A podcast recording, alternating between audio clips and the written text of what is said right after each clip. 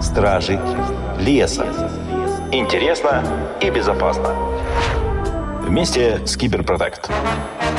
Дорогие друзья, здравствуйте, здравствуйте, здравствуйте. С вами вновь наши стражи леса и компания Киберпротект, и я, ее исполнительный директор Бочарова Елена, которая стоит на страже ваших интересов. И сегодня очень интересный гость, других гостей у нас просто не бывает, но сегодня действительно очень интересный гость, вы не поверите. Овчинников Василий Владимирович. Вася, привет тебе. Да, Лен, привет. И область интереса Василия, и утвержденная им же, одним из учредителей, которой организации он является, это оно развитие видеоигровой индустрии. Друзья, она учреждена в июне 2022 года, и я с интересом об этом узнала. Я думала, у нас уже ничего не учреждается, и все уже придумано до нас. Василий, скажи, пожалуйста, как тебе это удалось, почему сейчас, и вообще расскажи про эту деятельность. Ну, вообще с общественными организациями видеоигровой индустрии в России всегда было, ну, или хорошо, или плохо с какой стороны смотреть, их не было просто. Угу. И, собственно, наверное, их и не стало бы, если бы не случилось здесь санкции, и многие да. компании не ушли с рынка, и оставшимся для выживания, тем, кто был готов к этому, да, как бы решили попробовать э, держаться вместе, значит, э, ага. и сделали организацию, которая такая своего рода, знаешь, как э, костер, значит, пока да. вокруг тайфун и буря, значит, посидим, погреемся, да. А, что-то поделаем вместе, повыживаем. Ну, потом, скорее всего, каждый пойдет своим путем, потому что это бизнес, это конкуренция, все такое. Слушай, отлично. Так, что вы делаете по факту? Во-первых, скажи немножко про рынок. Да, у нас IT-радио, нас слушает очень большое количество партнеров. CS вообще самый крупный, один из самых крупных дистрибуторов, поэтому немножко про бизнес. Деньги-то есть в этом секторе? У видеоигровой индустрии много таких под ниш. Да? А? Вот э, они связаны и с э, бизнесом, маркетингом, типа стрим, стриминговых сервисов, да, то есть когда стримеры играют в игры, продвигают товары, услуги, себя. И это выделенная ниша. Есть киберспорт, да, то есть когда люди берут игру и делают из нее спорт. Турнирные сетки, чемпионаты, призы, uh-huh и все такое, призовые фонды, и тоже в основе игра, э, режимом таким киберспортивным популярным. Да, есть э, медиа видеоигровые, да, то есть кто пишет об играх, э, что там происходит, обновлениях, да. а, тоже отдельно такая ниша индустриальная. Есть, конечно, разработка видеоигр, да. самая основа всех этих индустрий, и вот в основном мы, конечно, объединяем и собираем члены организации, это вот оставшихся разработчиков видеоигр. Ага. И рынок есть, то есть, во-первых, он международный, как бы ничего, как бы оно сейчас не выглядело э, тем, что он не стал международный, он международный, и все, кто делают игры, продают их э, по всему миру, потому что есть централизованные платформы, да, это платформенный бизнес, он лежит на китах типа Steam, Google Play и App Store, и поэтому это все продукты глобальные, поэтому ты здесь, э, находясь в России, зарабатываешь все-таки, если делаешь хорошие продукты, со всего мира, и это, а мир, он очень хороший рынок. Угу. И вторая, да, да, более вот из-за чего тоже такой есть спор, такой, а можно ли делать игру и зарабатывать только на российском рынке?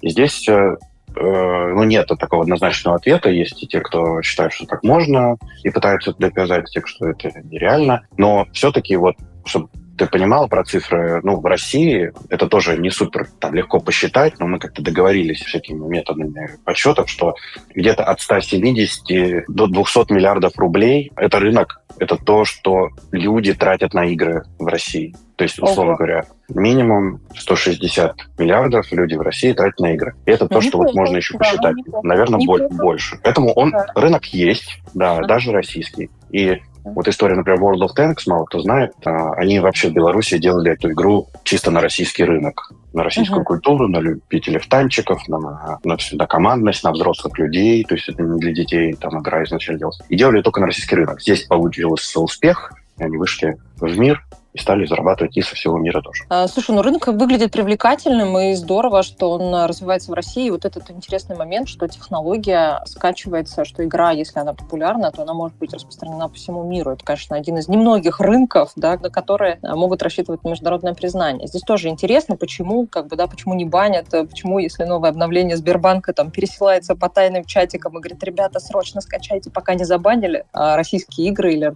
производители российских игр там продолжают стоять App Store. Как так получилось? Ну, во-первых, они не нарочито рекламируются, что они российские. Второе, они все-таки не государственные. Это все-таки маленькие студии частные. А, и это все-таки не банк, э, не, ну, знаешь, не, не, не, все-таки такой не банковский сектор. То есть ну, это да. все-таки сфера развлечения. К ней поэтому так относятся платформы. В принципе, Понятно. да, они относятся нормально. То есть деньги не ходят, но деньги ходят через компании, посредники. В общем, просто стало дороже. То есть мы стали меньше зарабатывать, те, кто остался в России. Uh-huh. Но собственно, не перестали. Ну что ж, отлично. Друзья, если у вас есть э, большой интерес к э, тому, чтобы сделать международный продукт, мне кажется, самое время присмотреться к такому интересному растущему рынку, тем более здесь международный рынок открыт. Вась, сделаем небольшой поворот э, в сторону киберспорта. Вот вижу большую дискуссию, часто она такая на повышенных тонах, да. Одни говорят, что киберспорт — это новый спорт, и он скоро там станет олимпийским. Но извини, я, конечно же, немножечко утрирую, да, в излюбленной мной манере, но все-таки, что киберспорт — это благо благо. Другие с тем же напором кричат, что киберспорт — это что-то из разряда казино, и их нужно срочно запретить. Вот прям короткий блиц-ответ. Ты на какой стороне?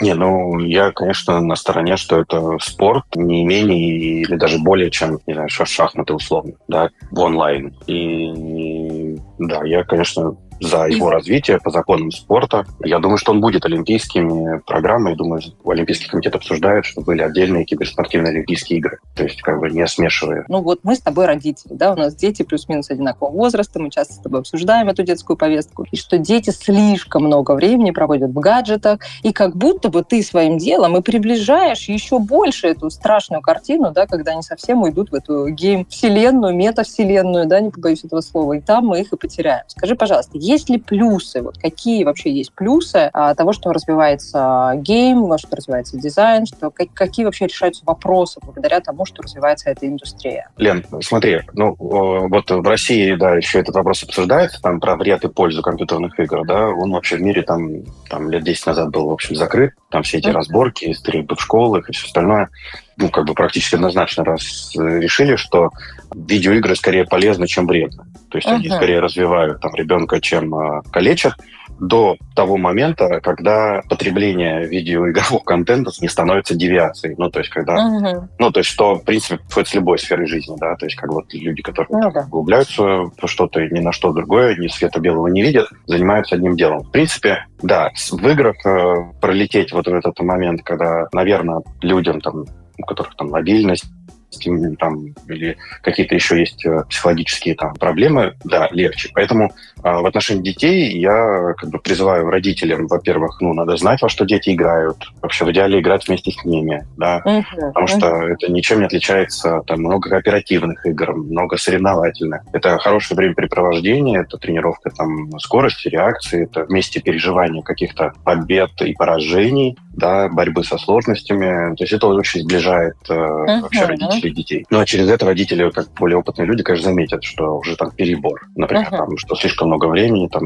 ну, как бы, или, и, конечно, потреблять э, как бы надо умеренно. Это, знаете, как сахар. Ну, то есть, как бы мы же uh-huh. от него не отказываемся, но его нельзя там слишком много. Там, жиры, uh-huh. белки, углеводы, все должно быть как бы столько, сколько Баланс. нормально, да. Вот, это первое. Второе, я хочу тоже, чтобы все очень важные вещи понимали. Видеоигровая индустрия, с одной стороны, конечно, ну, она зарабатывает на взрослых людях, не на детях. То есть mm. детей, ну, 25 там, процентов. Ну, конечно, дети, как бы, если они не будут играть, то не будет взрослых, которые будут играть, тратить mm-hmm. деньги на игры. И, и, в общем, поэтому вот, с одной стороны, вот такая, такая диалектическая штука, что все-таки игровая индустрия, она для взрослых, то есть зарабатывает на взрослых. Но, конечно, mm-hmm. дети играют много, все все и просто платят меньше, даже если там кто-то клянчит что-то у родителей относительно рынка, это, в общем, все равно пока еще угу. не доминирует в бизнесе это. Поэтому вот так.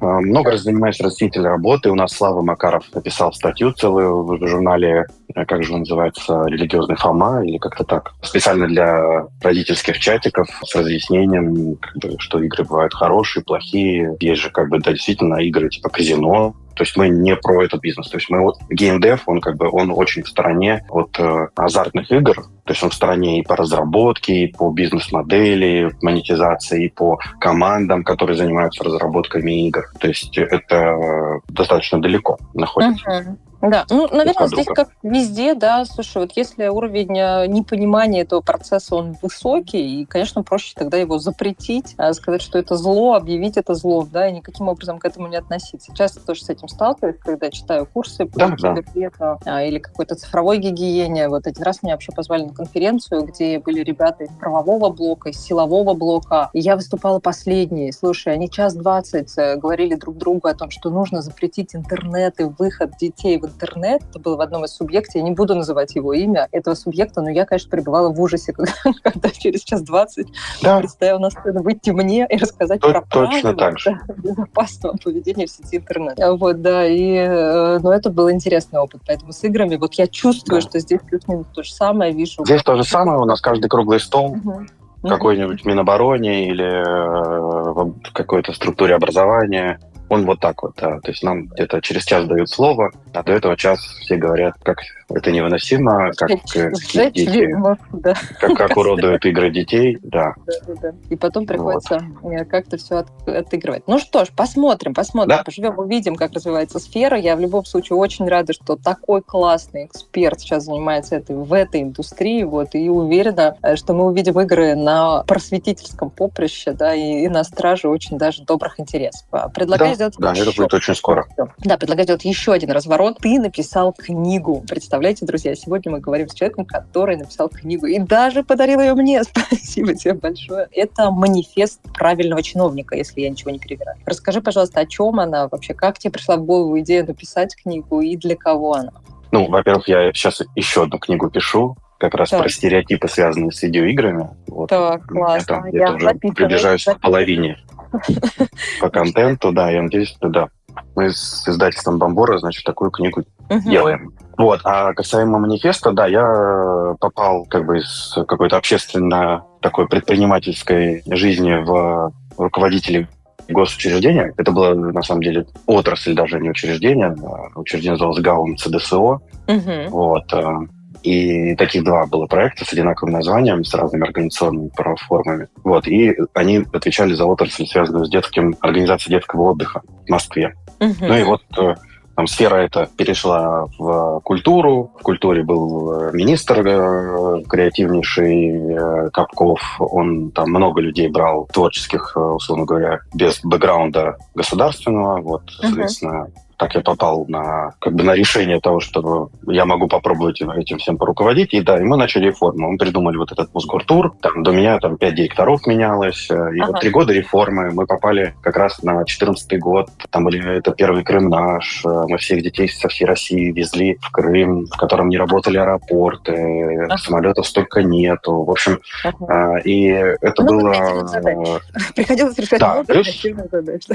Да, да, да. Супер государственных креативных. А, плюс я начал всю историю, как бы опять нырнул свое, то есть в IT, то есть мы начали ага. все цифровизацию, автоматизацию, все перевели на всякие, придумали свои информационные системы. Одну, потом две, потом их соединяли, функционал mm-hmm. разделяли, в общем, все автоматизировали. И вот спустя три года вот этого челленджа я подумал, что надо подвести какой-то итог. Ну, я, в принципе, там уже где-то через год подумал, что столько кейсов классных, начал откладывать их как заметки, и через три года подумал, что заметок хватит, надо ага. подводить итог, и начал писать книжку, ну, нашел издательство, мы придумали какую-то структуру, идею, чтобы это было весело, чтобы она была не нудная, чтобы это не был там типа учебник по менеджменту. Там много личных историй, не знаю, наверное, половина, то, что издательство посчитало, что это самое интересное, а угу. про менеджмент это и госзакупки.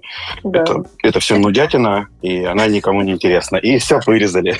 А когда работаешь так с текстом в электронном, ты не видишь, сколько объем вырезали. Ну, вырезали там что-то, то вырезали, там вырезали. Потом смотрю, а там половину такую, знаешь, ну, треть точно вырезали. Я чувствую, будет и третья книга да? Так, дорогие друзья, вот, ну, по крайней мере, меня ты точно заинтересовал. Возвращаюсь из командировки, первым делом сажусь за чтение твоей книги, обещаю, напишу рецензию, если тебе интересно. Вот, друзья, Спасибо, конечно. Вам, да, послушать манифест. Так, ну что ж, время наше неумолимо течет в целом как и по жизни, да, так и на нашем эфире. Вась, скажи, пожалуйста, о чем ты мечтаешь? Вот такой последний блиц-опрос, когда будет хорошо. Прямо искренне эм, хочу и верю вот в креативной индустрии вообще в целом, да, в творчество человека там беспредельно. И как бы у видеоигровой индустрии свою большую роль, uh-huh. э, связующую во многих, потому что это такая интер- междисциплинарная тема. Здесь и музыка, там есть и графика, uh-huh. и мультипликация, в общем, все. И IT, и сервера, и многопользовательские общения. И я вот